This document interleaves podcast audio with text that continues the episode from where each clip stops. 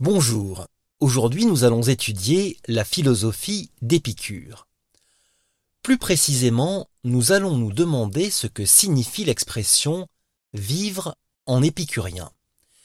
Et si, 2300 ans après la mort d'Épicure, vivre en épicurien est quelque chose qui est encore possible, qui a encore un sens? Alors, pas la peine de vous imposer un faux suspense, je vous donne tout de suite la réponse. Oui, il est toujours possible, aujourd'hui, de vivre en épicurien comme nous allons le démontrer dans cet épisode. Si l'on en croit le dictionnaire, un épicurien est un jouisseur, sensuel, voluptueux, libre penseur et bon vivant. Et non seulement l'épicurien est tout cela, mais en outre, il vit sans se soucier de la mort, sans redouter la maladie, sans craindre les revers de fortune. Alors, si cela est vrai, qui ne voudrait pas vivre en épicurien? Cette vision caricaturale de l'épicurisme est à la fois vraie et fausse. Elle est vraie comme toute caricature est vraie. Quand on regarde une caricature, on reconnaît toujours derrière le trait forcé le vrai visage de celui qui est caricaturé. Et une caricature est fausse justement pour les mêmes raisons. Les traits du visage, déformés à l'extrême, ne montrent plus la vérité. Ils font mentir le visage. Ils orientent notre perception dans une direction trompeuse. Quand nous regardons une caricature, nous regardons à la fois une vérité et un mensonge. Une caricature nous fait percevoir le vrai à travers le faux, et le faux à travers le vrai, ce qui est en soi un paradoxe philosophique passionnant. Eh bien, quand nous employons aujourd'hui les mots d'épicurisme ou d'épicurien, nous sommes la plupart du temps victimes de ce même paradoxe. Nous sentons bien qu'il y a quelque chose de vrai dans la caricature que l'on fait de l'épicurisme. Et nous sentons bien aussi qu'il y a quelque chose de faux dans la façon dont on nous présente l'épicurisme à tout bout de champ. Par exemple, il y a quelque temps, il y a un nouveau restaurant qui a ouvert dans ma rue sur la devanture duquel on peut lire Restaurant épicurien. Et vous aussi, vous avez sûrement déjà vu des cafés épicuriens, des caves à vin épicuriennes, des publicités pour des vacances épicuriennes, la liste est interminable. Or, pour qui voudrait aujourd'hui vivre en authentique épicurien, la première chose à faire, c'est de se débarrasser de la caricature et de se concentrer sur le véritable visage de l'épicurisme. Pour bien comprendre le cœur de la philosophie d'Épicure, commençons par constater ceci.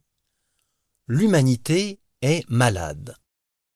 C'est sans doute le premier constat qu'a fait Épicure lui-même. L'humanité est malade d'une maladie invalidante, d'une maladie redoutable qui l'empêche de vivre. Et cette maladie la plus grave de toutes, c'est la peur.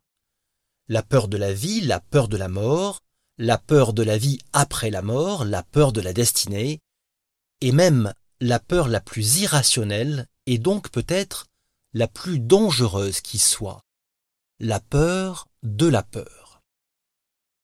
Tant que l'humanité sera malade de peur, elle ne pourra vivre qu'une vie dégradée, une vie de terreur et de superstition, une vie mutilée, à laquelle il manquera toujours le sens de la vie c'est-à-dire le bonheur. Épicure est donc à la fois un philosophe et un médecin. Et à vrai dire, pour Épicure, la philosophie est une médecine. La philosophie est une pratique thérapeutique qui a pour but de soigner les âmes, et en soignant les âmes, de soigner les corps. On ne philosophe pas juste pour le plaisir de s'adonner à des recherches abstraites. Philosopher, c'est s'employer chaque jour à une médecine de l'âme et du corps. La philosophie, pour Épicure, n'est donc pas un but, mais un moyen. Moyen en vue d'arriver à une fin, le bonheur. Or, s'il peut être parfois facile pour un médecin de soigner une maladie du corps, comment soigner cette maladie souveraine de l'âme, la peur? Eh bien d'abord en comprenant de quoi l'humanité a peur. Pour le résumer en un mot, l'homme a peur de sa condition. Peur de sa condition de mortel. L'homme a peur de la mort. Il a peur de la mort et il a peur des dieux. Deux peurs qui vont ensemble et se nourrissent l'une de l'autre. C'est parce que nous avons peur de ce qui pourrait nous arriver après la mort que nous craignons les dieux, que nous craignons de les rencontrer et de les affronter après notre séjour sur terre. Et réciproquement, c'est parce que nous craignons les dieux que nous vivons notre séjour sur terre dans la peur, la superstition, la croyance religieuse. Mais l'homme n'a pas seulement peur de la mort. Il a aussi, il a même tout autant peur de la vie. Peur du destin, peur du malheur, peur de la maladie, peur de la souffrance physique. Et même s'il parvient à surmonter la peur de la mort, il reste encore la peur de l'agonie qui précède la mort. Pas facile de vivre dans la peur. Alors, en philosophie, quand on parle d'Épicure et des épicuriens, la tradition, c'est de les opposer aux stoïciens. Eh bien, ce n'est pas du tout ce que nous allons faire. Pour bien comprendre Épicure, nous n'allons pas l'opposer à un autre philosophe, mais à un autre rédempteur. Nous allons opposer Épicure à Jésus-Christ.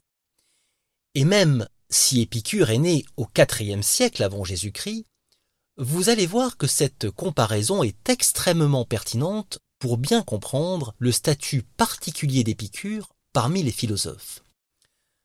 En effet, Épicure et Jésus-Christ ont tous deux un point commun très important. On peut presque dire qu'ils ont exactement le même projet.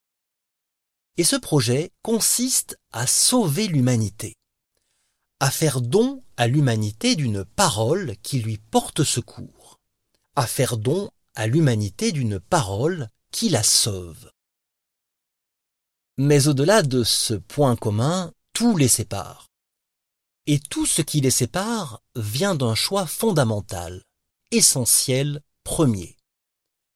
Pour Jésus-Christ, l'homme ne peut être sauvé de sa peur que par la foi.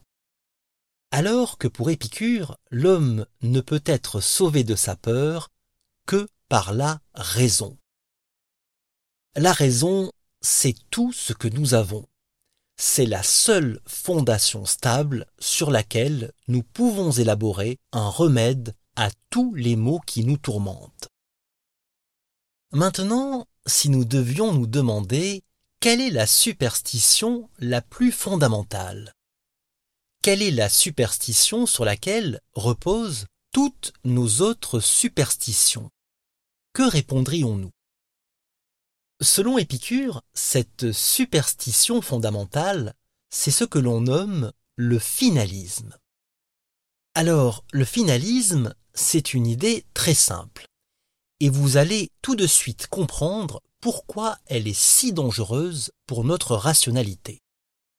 Le finalisme, c'est une manière de penser selon laquelle toutes les choses qui existent dans le monde ont été créés et ont évolué en vue d'une fin. Par exemple, prenons les ailes d'un oiseau. Si l'on pense de façon finaliste, on dira que les ailes d'un oiseau ont été créées dans le but de lui permettre de voler. Autre exemple, les plantes qui poussent et produisent des fruits qui permettent à l'homme de se nourrir. Eh bien, si l'on pense de manière finaliste, on dira que toute l'évolution biologique des plantes nourricières avait pour finalité de produire des fruits nourriciers pour l'homme. Dernier exemple, l'œil. Selon le finalisme, les cellules qui forment l'œil auraient évolué dans le but spécifique de permettre la vision.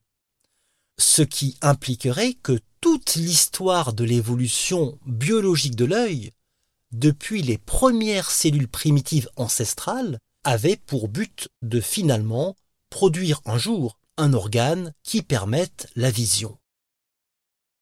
Comme vous le voyez, cette manière de penser, le finalisme, est très intuitive, très naturelle pour nous. Comme nous nous servons de nos yeux pour voir, de nos oreilles pour entendre, ou bien de nos jambes pour marcher, nous avons naturellement tendance à penser que nos yeux ont été faits pour nous permettre de voir, que nos oreilles ont été faites pour nous permettre d'entendre, ou que nos jambes ont été faites pour nous permettre de marcher. Et que la façon dont les cellules primitives se sont agencées depuis la nuit des temps était déjà orientée vers ce but final.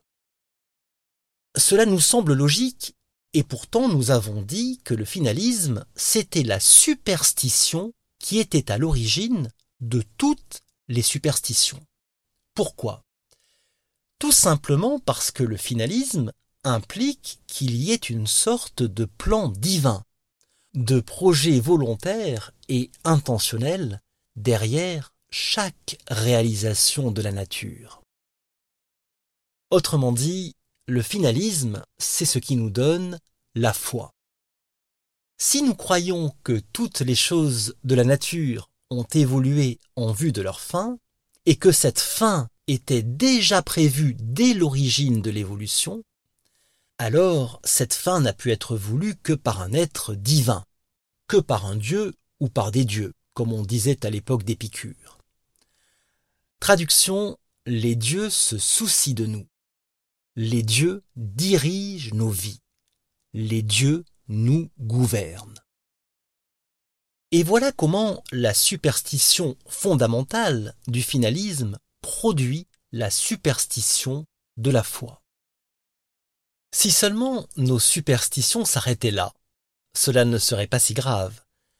Le problème, c'est qu'à partir du moment où nous commençons à croire qu'un Dieu se soucie de nous, dirige nos vies et nous gouverne, alors nous commençons à avoir peur de ce Dieu.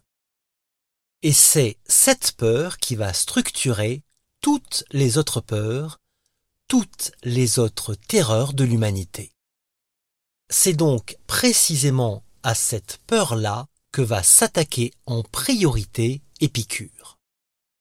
À partir du moment où je pense qu'un Dieu gouverne le monde, il est normal que ce Dieu m'inspire de la terreur. S'il existe un Dieu tout-puissant qui interfère dans les affaires humaines, alors je vais craindre ce Dieu, je vais craindre sa colère, je vais craindre sa punition. Et paradoxalement, c'est cette crainte qui va me faire aimer Dieu. Si Dieu a un tel pouvoir sur moi, je suis obligé de l'aimer. Il ne me laisse pas le choix. Je ne peux pas haïr un être qui a un pouvoir absolu sur moi, sur ma vie et sur ma mort, sur mon bonheur ou mon malheur, sur mon plaisir ou ma souffrance. Et c'est pourquoi, si l'on se place d'un point de vue épicurien, l'amour de Dieu, le fait d'aimer Dieu, est quelque chose de très suspect. Peut-on vraiment appeler de l'amour un sentiment que l'on ne ressent que par contrainte? Un sentiment qui, finalement, ne nous est inspiré que par la peur. Épicure nous dit Les dieux ne sont pas à craindre. Alors attention, quand Épicure dit que les dieux ne sont pas à craindre, il ne veut pas dire que les dieux n'existent pas. En effet, si l'on se fie aux rares écrits d'Épicure qui nous sont parvenus, on peut y lire en toutes lettres qu'Épicure croyait dans l'existence des dieux. La divinité existe, écrit Épicure, et cette existence est pour nous une évidence, une évidence intuitive. Notre intuition ne nous trompe pas quand elle nous dit que la divinité existe. C'est ensuite que les choses se compliquent. Les choses se compliquent quand nous mélangeons notre intuition avec notre imagination. Notre intuition nous dit que la divinité existe, et notre intuition a sans doute raison. Mais notre imagination nous donne une image totalement fausse de la divinité. Car notre imagination fait que nous nous représentons la divinité à notre image. C'est une idée toute simple. Si nous faisons du bien à quelqu'un, alors nous espérons que cette personne nous fera du bien en retour. Et si nous faisons du tort à quelqu'un, nous craignons que cette personne nous fera également du tort pour se venger de nous. En d'autres termes, notre imagination nous fait penser que Dieu se comporte comme un être humain, aimant, jaloux, possessif, généreux, nous punissant ou bien nous récompensant en fonction de nos actes. Or, pour bien séparer l'intuition vraie que nous avons de l'existence de Dieu et l'imagination fausse que nous avons de la nature de Dieu, écoutez bien le raisonnement qui va suivre. La nature ne désobéit jamais aux lois de la nature. Peu importe que la nature, que le monde ait été créé par un ou plusieurs dieux, ou bien que le monde se soit créé tout seul. Nous n'avons pas la réponse à cette question. C'est une question qui nous dépasse. Tout au plus, et c'est ce qu'écrit Épicure, avons-nous l'intuition qu'un dieu ou que des dieux, en tout cas qu'une divinité existe? Bien. Mais ce que l'on constate, de façon flagrante, de façon indéniable, c'est que même si cette divinité existe, elle n'a pas le pouvoir de déroger aux lois de la nature. Les lois qui régissent notre monde ne changent jamais, et aucun dieu, même s'il existe, n'a jamais fait quoi que ce soit qui aille contre les lois de la nature. Aucun dieu, même s'il existe, n'a pu annuler par exemple la loi de la pesanteur. Aucun dieu ne peut faire que le soleil se lève à l'ouest et se couche à l'est. Aucun dieu ne peut faire que les humains se mettent à voler par eux-mêmes. Bon, tous ces exemples démontrent ce que nous avons dit. La nature ne déroge jamais aux lois de la nature. Et comme l'homme appartient à la nature, comme l'homme est une créature terrestre, une créature naturelle, aucun Dieu ne peut rien pour lui, ni contre lui. Alors, ici, ouvrons une parenthèse. Remarquez comme l'un des moyens de terreur les plus utilisés par la religion consiste à nous faire croire que la nature désobéit aux lois de la nature. Par exemple, que la mer s'ouvre en deux pour laisser passer Moïse et son peuple. Ou bien que Jésus marche sur l'eau ou ressuscite les morts. On pourrait avoir l'impression que ces miracles sont faits pour nous rassurer. Mais si l'on suit le raisonnement d'Épicure, ces pseudo-miracles sont plutôt faits pour nous terrifier. Car quoi de plus terrifiant qu'une nature qui désobéirait aux lois de la nature? Refermons cette parenthèse. Donc, les dieux, s'ils existent, existent dans un autre monde. Un monde qui, contrairement au nôtre, n'est pas soumis aux lois de la nature. Et quoi de plus logique? Si les dieux vivaient dans le monde physique, ils seraient des êtres physiques et donc ils ne seraient pas des dieux, ce qui est une absurdité. Il n'y a donc pas d'interaction entre notre monde, le monde physique et matériel, soumis aux lois de la physique et de la matière, et le monde des dieux, un monde par définition immatériel. Et donc, par voie de conséquence, dans le monde physique et matériel, dans ce monde dans lequel vivent et meurent les humains, les dieux n'ont aucun pouvoir. Ce ne sont pas les lois divines qui nous gouvernent, ce sont les lois de la nature. Et quand bien même ce seraient les dieux qui auraient édicté les lois de la nature, eux-mêmes ne dérogent pas à leurs propres lois. Et c'est pourquoi Épicure écrit Les dieux ne s'occupent pas de nous. Et comme les dieux ne se préoccupent pas des affaires humaines, nous ne devons ni les vénérer, ni les craindre. Nous n'avons rien à attendre d'eux. Aucune faveur, ni aucun châtiment. Tout comme ils n'ont rien à attendre de nous. Or, à partir du moment où nous ne craignons plus les dieux, nous sommes aussi délivrés de l'autre grande terreur qui ruine notre bonheur, la peur de la mort. En effet, qu'est-ce qui nous fait craindre la mort?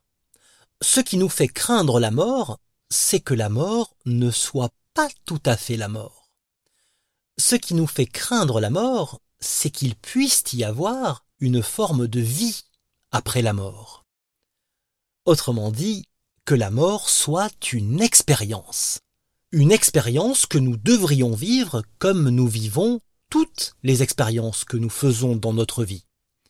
L'expérience de l'amour, l'expérience de la tristesse, l'expérience du plaisir, l'expérience de la peine, l'expérience de la douleur, etc.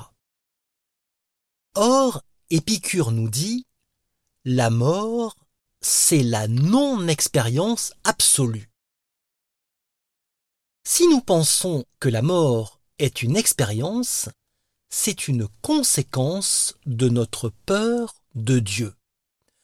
Comme Dieu vit dans un monde qui n'est pas le monde des humains, c'est-à-dire le monde physique, nous avons peur, après notre mort, de rejoindre ce monde métaphysique, cet autre monde dans lequel nous supposons que vit Dieu. Mais cette peur est totalement infondée. Prends l'habitude, écrit Épicure, de penser que la mort n'est rien pour nous. Car tout bien ou tout mal réside dans la sensation. Et la mort, ou pour être plus précis la non-vie, est précisément l'absence de toute sensation. La mort, selon Épicure, est donc pour nous rigoureusement similaire à l'état qui précède la vie. Nous n'avons aucun souvenir ni bon ni mauvais d'aucune sensation avant notre existence. Eh bien, c'est ce qui nous attend après la vie, c'est exactement la même chose. Pour le dire autrement et de façon un peu provocante, nous vivons, mais nous ne mourrons pas. Nous ne mourrons pas car le verbe mourir, comme tous les verbes, sous-entend le fait de faire une action, une expérience, l'expérience de mourir. Or, pour faire cette expérience, il faudrait justement être vivant.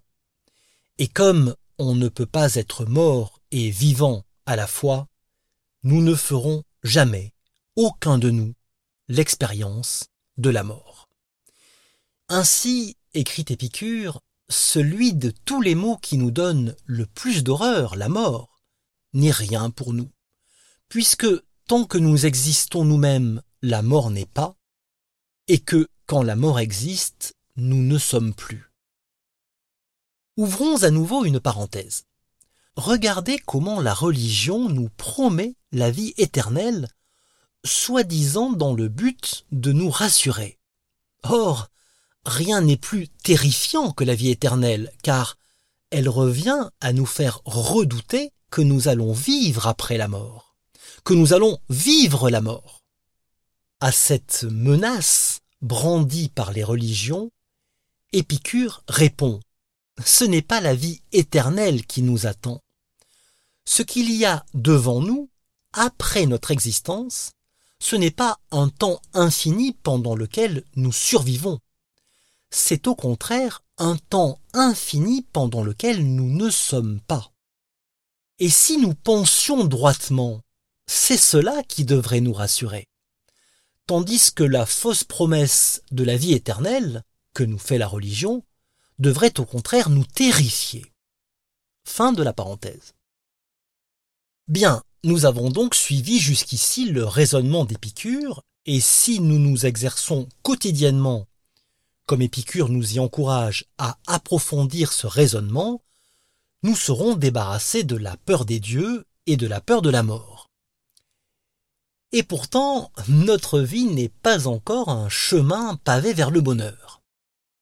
En effet, il reste toujours une peur qui nous empoisonne. La peur de la souffrance, la peur de la maladie, la peur de l'agonie, bref, la peur de la douleur. Et là, il s'agit bien d'expériences que nous aurons tous à vivre.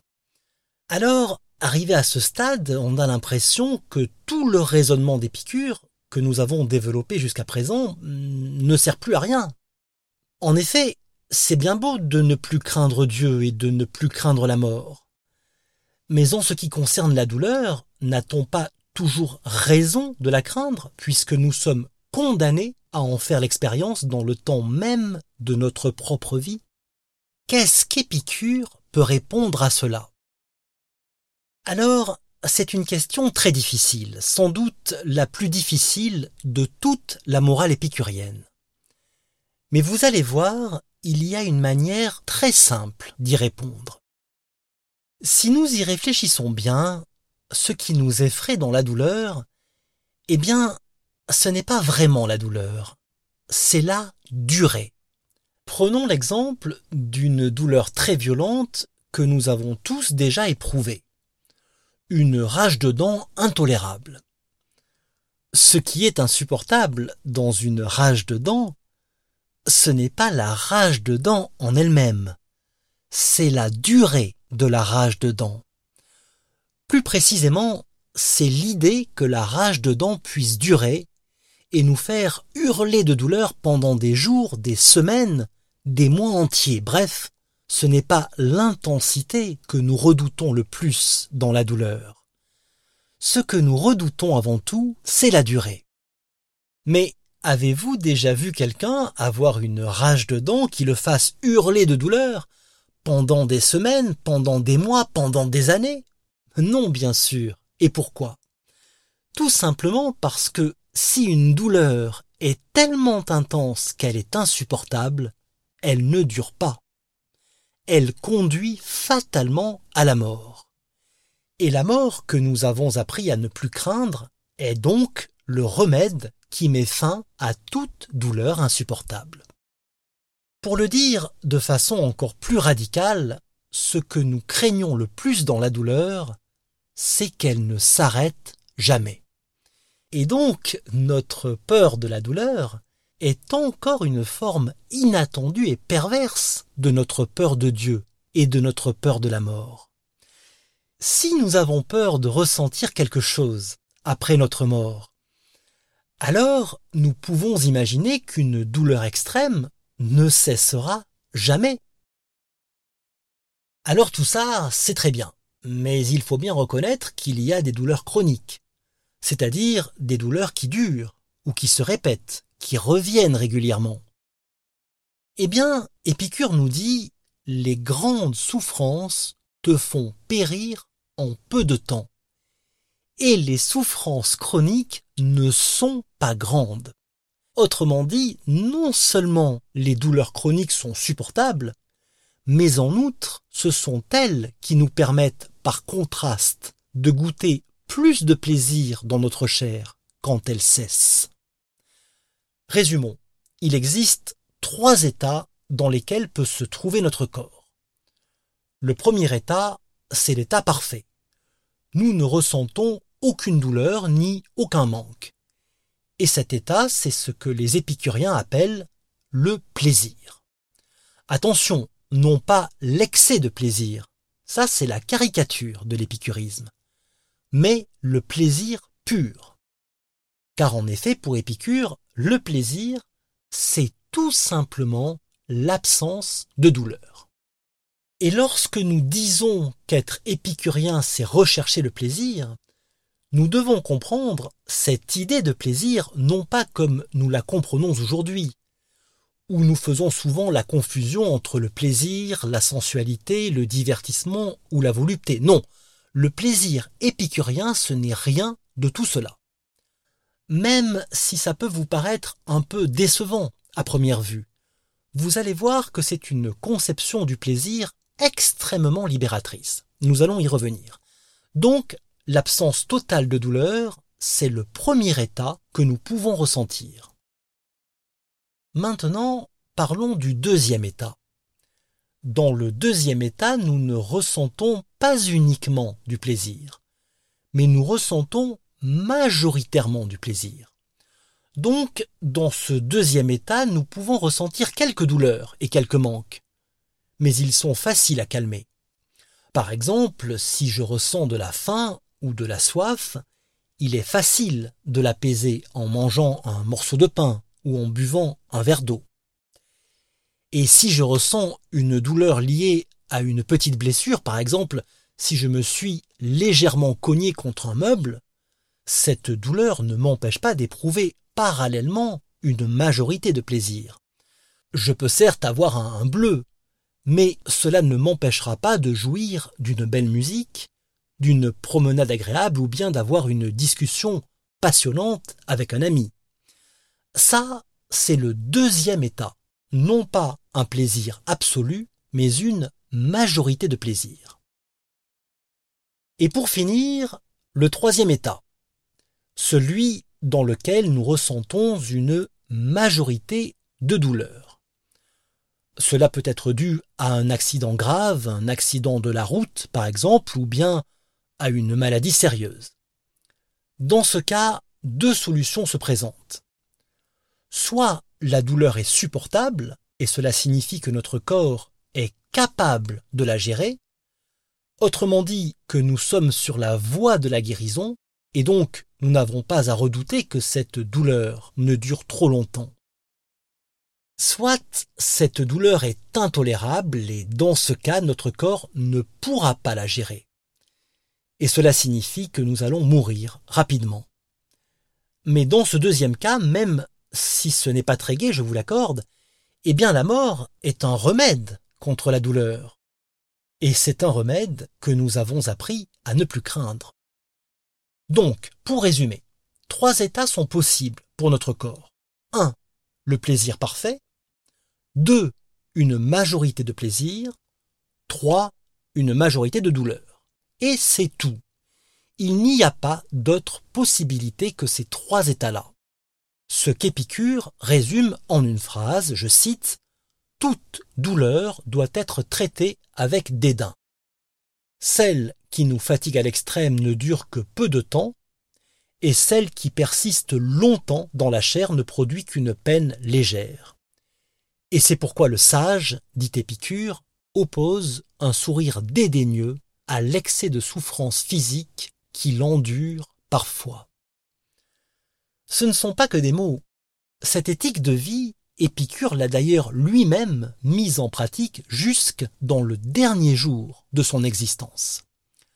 Ce jour-là, dans une lettre à son ami Idoménée, il écrivit, je cite, En célébrant le jour bienheureux de ma vie, qui est en même temps le dernier, je t'écris ceci. Les souffrances physiques que je ressens aujourd'hui sont telles que rien ne peut en augmenter l'intensité. Mais elles sont contrebalancé par la joie que j'éprouve dans l'âme en songeant à nos anciennes discussions. Alors, nous arrivons bientôt à la fin de cet exposé. Et vous allez me dire, très bien, nous ne craignons plus Dieu, ni la mort, ni la douleur, mais en quoi cela fait-il de nous des épicuriens? Être épicurien, je ne croyais pas que c'était seulement éviter la peur et le mal, je croyais que c'était avant tout privilégier le plaisir, être hédoniste. Je pensais que l'épicurisme était un système philosophique qui faisait du plaisir le but de la vie, et que l'épicurisme consistait précisément à rechercher le maximum de satisfaction. Et si l'on m'avait demandé de résumer l'épicurisme en deux mots, j'aurais peut-être dit carpe diem. Eh bien justement, si nous ne craignons plus Dieu, si nous ne craignons plus la mort, et si nous ne craignons plus la douleur, alors quelle sera la conséquence inévitable de l'effondrement de ces trois peurs? La conséquence, c'est tout simplement que le bonheur est possible. Et que non seulement le bonheur est possible, mais surtout qu'il est beaucoup plus simple à atteindre que nous l'imaginions. Quelqu'un qui vit dans la peur, la peur de Dieu, de la mort et de la souffrance, aura tendance à vouloir compenser cette peur en recherchant un excès de plaisir. Mais cet excès de plaisir ne s'explique par rien d'autre que par la peur. Or, lorsque nous avons vaincu la peur, nous recherchons toujours le plaisir, mais pas l'excès. Nous recherchons un plaisir de santé, pas un plaisir de malade. Par exemple, nous ne rechercherons pas le plaisir de la gloire, parce que nous voyons bien que la gloire découle souvent d'une volonté de laisser une trace dans l'histoire. Autrement dit, de continuer à exister dans la mémoire des hommes après sa mort. Et donc que la gloire est un plaisir que recherche avant tout celui qui est terrifié par la peur de la mort, par la peur de disparaître. Autre exemple, celui qui recherche un excès de plaisir, disons un excès des plaisirs de la table, est naturellement quelqu'un qui cherche à compenser par un excès de jouissance la peur d'un excès de souffrance. Et quelqu'un qui vit une existence ascétique, qui vit dans l'austérité excessive, qui se prive de tout, qui croit que le perfectionnement spirituel passe par le mépris du corps. C'est généralement quelqu'un qui a avant tout peur de Dieu. Et ce sont ces excès-là que condamne Épicure. Excès d'austérité, excès de jouissance, excès d'ambition. Dans tous les excès, Épicure discerne la peur. Mais une fois guéri de la peur, en suivant les préceptes qu'Épicure nous a enseignés, nous sommes prêts à vivre une existence régie par les plaisirs simples et authentiques, et orienter sa vie dans la recherche de ces plaisirs-là, c'est tout simplement vivre en parfaite harmonie avec notre nature humaine. Un être humain accompli ne choisit pas le plaisir par goût ou par caprice. Il choisit de suivre la voie du plaisir par sagesse. Parole de philosophe.